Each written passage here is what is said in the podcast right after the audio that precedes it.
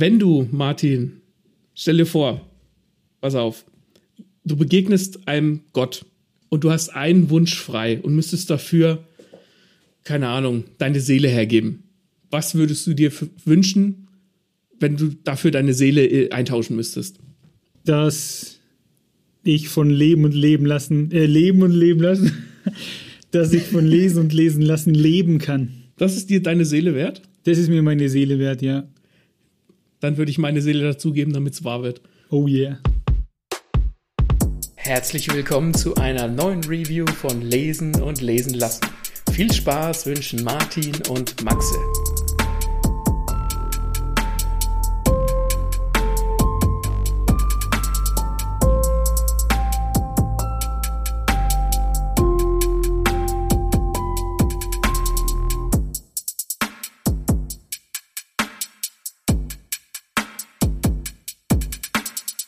Willkommen bei einer neuen Rezi. Wir sprechen heute über den Manga Bakemonogatari. Und wenn ich gut vorbereitet, äh, vorbereitet gewesen wäre, Martin, hätte ich auch nachgeguckt, was das äh, heißt. Weil ich weiß, dass Bakemon Monster oder Bestie heißt. Aber das ist bestimmt irgendein Kofferwort, das, von dem ich dir nicht sagen kann, was es heißt. Also lassen wir es einfach so stehen. Gut, ähm, als, wir auch vorhin, als wir auch eben drüber gesprochen haben, da ich, ich kann den Namen nicht mal aussprechen, deswegen habe ich es die ganze Zeit Bagato genannt. ja. Ich, ich kann es nur deswegen so verlustfrei aussprechen, weil ich eben weiß, was Bakemon heißt. Ähm, und das äh, Bakemonogatari ist Teil der Monogatari-Serie. Da gibt es mehrere mittlerweile davon. Ähm, ich schaue jetzt gerade mal auf Wikipedia. Es gibt die Light Novel, die läuft seit 2005 mit 29 Ausgaben. Es gibt eine Anime-Serie, es gibt noch eine Anime-Serie, es gibt noch eine Anime-Serie, es gibt ein Computerspiel, es gibt noch eine Anime-Serie, es gibt noch eine Anime-Serie, es gibt noch eine Anime-Serie, es gibt noch eine Anime-Serie, es gibt noch eine Anime-Serie. Es gibt einen Anime-Film, es gibt noch eine Anime-Serie, es gibt noch einen Anime-Film, noch einen Anime-Film, noch eine Anime-Serie und noch eine Anime-Serie. Basieren die auf dem Manga oder ist das alles für sich? Das sind unterschiedliche, also Bakemonogatari ist ja nur ein, ein Teil dieser Gatari-Serie. Es gibt noch Nisemonogatari zum Beispiel oder Nekemonogatari. Anscheinend sind das unterschiedliche episodische Geschichten und ähm, das ist ein ganz guter Einstieg, weil Bakemonogatari ist ein, ein episodischer Manga. Also es gibt jetzt keine so eine, es gibt eine übergeordnete Geschichte, zumindest in dem Bakemonogatari ist, ist die Hauptfigur quasi die, das verbindende Element zwischen, zwischen den Episoden, aber es sind immer einzelne abgeschlossene Episoden. Okay. Was es sehr leicht zugänglich und zu lesen macht. Ich fange am besten mal an. Also die ersten beiden Bände behandeln die ersten beiden Episoden. Es geht nicht ganz pro Band auf, aber die ersten beiden Bände behandeln zwei, zwei Episoden. Und im Grunde genommen ist die Geschichte relativ simpel. Äh, Araragi ist ein Oberschüler im dritten Jahr und er wurde von einem Vampir gebissen. Das spielt aber eigentlich gar keine so große Rolle, weil viel wichtiger ist, dass er tatsächlich wieder ein Mensch ist. Und ein Mann namens Meme Oshino hat ihn zurückverwandelt. Ähm, was, wie er das gemacht hat oder was da, was da Phase ist, weiß noch nicht so genau. Das wird im ersten Band relativ vage gehalten. Aber Araragi hat eine Mitschülerin, die nennt sich Senyo Gahara. Und die hat eine besondere Eigenheit. Die hat fast kein Gewicht. Die ist federleicht. Das ist relativ interessant. Und sie ist aber auch sehr zurückgezogen. Die ist sehr ruhig. Ähm, das wird am Anfang auch klar gemacht in dem Gespräch, dass die, dass die sehr für sich ist, aber jetzt nicht so grau mausmäßig, sondern die, die haut dich zusammen, wenn, wenn du ihr zu nahe kommst, sozusagen. Araragi kommt ihrem Geheimnis dann auf die Spur, wieso sie denn so leicht, so wenig wiegt und warum sie das so belastet. Und zwar ist es so, dass sie quasi ein Deal mit einem Gott eingegangen ist. Das ist im, in dem Fall in dem Manga ein Krabbengott, was auf japanische Mythologie zurückzuführen ist. Und der hat ihr quasi, sie ist quasi besessen von, von, dem, von diesem Gott, der ihr halt das Gewicht genommen hat für den Tausch für eine, für einen Wunsch, den sie hatte, nämlich, dass ihre Familie nicht auseinanderfällt. Und das ist im Prinzip der erste Band. Also es geht, es ist sehr auf die Charaktere fokussiert. Und ich finde das am Anfang gar nicht so leicht zugänglich, weil es fängt damit an, dass der Aragi die Senyo Gahara auf dem Rad irgendwo hinfährt und sie ist die ganze Zeit so zickig. Und ich denke dir so, äh, warum sollte der die denn überall mit hinnehmen? Ne? Die ist so, äh, jetzt, jetzt bin ich auf einem Fahrradträger gesessen, mein Rock ist zerknittert, warum hast du nicht deine Tasche untergelegt? Und ich denke dir so, Alter, chill, sei nicht so unsympathisch. Und es stellt sich dann aber raus, dass sie, dass diese Abwehrhaltung, dass sie, sie niemanden an sich ranlässt, daher kommt, dass sie eben äh, besessen ist und sie sehr für sich ist, weil sie sich mit ihren Problemen selbst auseinandersetzen will und damit keinen belasten will. Deswegen hat sie so eine, so eine Abwehrhaltung. Und gegen Ende des ersten Bandes ist es dann so, dass sie von diesem Meme Oshino, von diesem Mann, der auch den Araragi geheilt hat, von seinem Vampir-Dasein, ihr eben hilft und dann eben rauskommt, warum warum sie denn diesen Wunsch geäußert hat, warum sie diesen, diesen Gott um diesen Ding, um, um diese, diesen Gefallen gebeten hat. Und dann konterkariert es quasi ihren Charakter und dann verstehst du, ah, deswegen ist die so, wie sie, wie sie ist und deswegen ist sie am Anfang so unsympathisch. Du, du lernst diese Figur dann verstehen und das funktioniert ziemlich gut wo ich dann wirklich so einen Aha-Moment hatte und dachte, ja, ja, okay, jetzt verstehe ich alles, jetzt finde ich die Figur auch gut. Jetzt habe ich das gehört und weiß, was quasi mit den Figuren passiert ist, aber was ich noch nicht verstanden habe, ist, worum geht's da? Haben die eine Aufgabe, die Figuren? Na, in dem, in dem ersten Band geht es nur darum, dass der Araragi weiß, dass sie quasi auch ein, ein Bakemon ist, also ein, ein Monster, dass sie irgendwas hat und dass dieser Oshino sie eben heilen kann, so wie er ihn geheilt hat.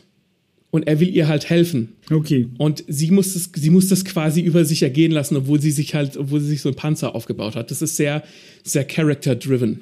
Und es ist eben sehr belohnend, am Ende zu verstehen, warum diese Senor Gahara so ist, warum sie so zickig ist, warum sie so, sich so wehrt. Das ist sehr, sehr belohnend am Ende. Weil die eben, weil die Figur sehr viel Scheiße gefressen hat. Und dann versteht man auch, warum sie sich so zurückzieht. Und hast du den zweiten Band auch gelesen? Ich habe in den zweiten Band reingeguckt, da geht es dann um ein anderes Mädchen, die, der der Araragi hilft. Ich habe allerdings nur durchgeblättert, weil, wie gesagt, das ist ein, ein episodisch aufgebauter Manga. Das heißt, jede Geschichte behandelt eine andere Figur, die ähm, mit, wie soll ich sagen, mit, mit, mit Problemen zu kämpfen hat, die durch die Hauptfigur dann gelöst werden oder in Zusammenarbeit mit der Hauptfigur mit Aragi gelöst werden. Okay, noch sagt mir das nichts. Äh, ich kannte auch den Namen von dem Manga und allem vorher gar nicht. Gibt es denn etwas, das so ähnlich ist, das irgendwie Parallelen aufweist, was man in der Manga-Welt schon kennt? Wenn ich am ehesten eine Parallele aufbauen müsste, und da muss ich, da muss ich jetzt ein bisschen weiter ausholen. Ähm, du, hast, du hast die Frage eben bewusst gestellt, Martin, weil wir vor der Folge drüber gesprochen haben. Das ist richtig, hat mich ja. in einer in einer gewisser Weise an Dandadan erinnert. Da haben wir auch schon eine Rezi zugemacht, wo ich sehr von begeistert war von diesem Manga, weil der eben sehr spritzig, sehr witzig, sehr energiegeladen ist. Ähm, und da geht es auch darum, dass Leute, also es geht nicht darum, dass Leute besessen sind, aber es geht auch um besessene Leute und Kräfte und so weiter.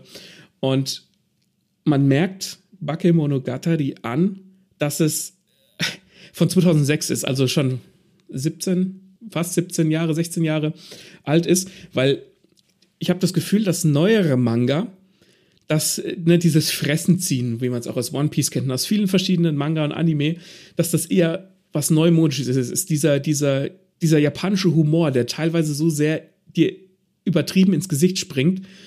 Das ist da nicht so, weil ich wusste am Anfang auch nicht, ist das jetzt ein Manga, den ich ernst nehmen soll? Oder ist das jetzt ein Manga, wo ich auch drüber lachen soll, weil der, weil der die, diese, diesen Witz nicht offensichtlich präsentiert. Aber dann hast du so Panels, wo die, ähm, die Senyo Gahara, den Araragi, weil sie ihn ja erst zunächst nicht an sich heranlassen will, zum Beispiel mit einem Teppichmesser oder einem Zirkel bedroht. Und da gibt es so eine Doppelseite ganz am Anfang, wo sie halt so ganz viele Stifte, ein Teppichmesser, so ein Cutter, ein Lineal, eine Schere halt einfach so in den Fingern hat und das halt einfach so vorstreckt wie so eine, wie so eine Waffe. Ich kann das gar nicht richtig beschreiben, muss man sehen. Wo du dann denkst, okay, chill wo, wo mir dann nicht klar war, meint die das jetzt ernst? Will dieser Manga übertrieben sein? Will das nicht sein? Aber er, er, macht jetzt nicht diese Fressen, die wir kennen, aber er ist teilweise schon sehr übertrieben. Er sagt dann zu ihr auch, Araki sagt dann zu Senyu Gahara, dass sie doch bitte all ihre Waffen jetzt mal fallen lassen soll, wenn sie jetzt zu seinem Meister reingehen. Und dann liegt um sie rum halt lauter so Schulmaterial, irgendwie Zirkel, wieder so ein Cutter. Und wo ich dann gemerkt habe, okay, das soll übertrieben witzig sein, ohne dass es dir aber ins Gesicht springt. Und ich glaube, das ist auch so ein bisschen dem, dem Alter geschuldet. Du hast diese Übertriebenheit übrigens auch, du hast wahnsinnig, nicht wahnsinnig viel, aber du hast Fanservice in diesem Manga. Also die, die Hauptfigur, die weibliche, ist teilweise schon einfach mal komplett nackt. Also sie ist keine Nippel oder irgendwas. Ähm, aber du hast diesen Fanservice, wo sich dann auch mal Brüste gegen Blusen drücken und so, was mich persönlich jetzt nicht stört, weil ich denke mir, wenn was hübsch ist und wenn hübsche Brüste, äh, Brüste hübsch sind, wieso soll ich mir die nicht angucken? Aber es kommt eben vor und das kann LeserInnen durchaus stören. Also die Geschichte an und für sich ist schon ernst und ich hatte am Ende meinen Aha-Moment mit der Figur, als sie sich dann offenbart. Und ich habe ja auch schon oft gesagt äh, in diversen Folgen, dass je lustiger eine Geschichte ist, desto mehr, desto höher ist das Potenzial, dass ich am Ende auch mit den Figuren weine. Und das ist da so, wenn man halt einfach diesen Fanservice schon gewohnt ist und dieses Übertriebene. Und dieses mhm. episodenhafte Erzählen ist jetzt auch nicht super typisch beim Mangas. Also jetzt so eine Monster der Woche kennt man. Es ist mir beim Manga bisher noch nicht so begegnet. Das macht es aber auch zu einem guten und leichten Read. Also du kannst den ersten Band lesen und weißt dann, okay, ich will mehr aus dieser Welt sehen. Oder du sagst, nee, das war jetzt irgendwie ganz nett, ich brauche nicht mehr. Ich würde es empfehlen, einfach noch weitere Bände zu lesen, weil ich das, weil ich denke, dass die unterschiedlichen Charaktere und dadurch, dass die Geschichten auf die Charaktere zugeschnitten sind, dass jede Geschichte so ein bisschen so ein anderes Gefühl für sich hat. Das war doch mal ein schönes Fazit. Falls ihr jetzt äh, Bock bekommen habt, den Manga kennenzulernen, dann checkt mal unsere Instagram-Seite aus. Denn mit Veröffentlichung dieser Rezi haben wir natürlich auch ein Gewinnspiel für euch am Start. Tokyo Pop hat uns nämlich viermal die ersten zwei Bände zur Verfügung für euch gestellt. Deswegen geht mal auf Facebook und auf Instagram ähm, und checkt unsere Gewinnspiele aus. Genau. Also bei uns lohnt sich natürlich jedes Gewinnspiel, aber hier lohnt sich besonders, weil diese ersten beiden Bände einen sehr guten Einblick geben in diese Monogatari, die Serie, die ja sehr lang ist, wie ich ganz am Anfang der Folge ähm, erzählt habe. Ähm, und ich glaube, die sind ziemlich gut zum Anfüttern. Also wenn man da Bock drauf hat, dann kann man da richtig tief reintauchen. Und wir geben euch den Snack und ihr holt euch dann eventuell die, die Hauptspeise selbst. Mitmachen lohnt sich immer und was sich auch lohnt, ist beim nächsten Mal wieder reinzuhören, wenn wir geilen Scheiß für euch am Start haben.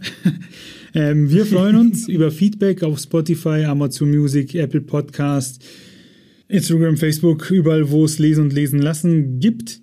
Ähm, vielleicht kennt ihr die Serie auch schon und auch die Animes ähm, und seid viel tiefer in der Materie, dann haut uns in die Kommentare und schreibt uns, was man sich davon auf jeden Fall anschauen sollte. Ne? Das wäre gut für mhm. uns zu wissen. Und ansonsten verbleiben wir mit freundlichen Grüßen. Bis zum nächsten Mal. Ciao, ciao.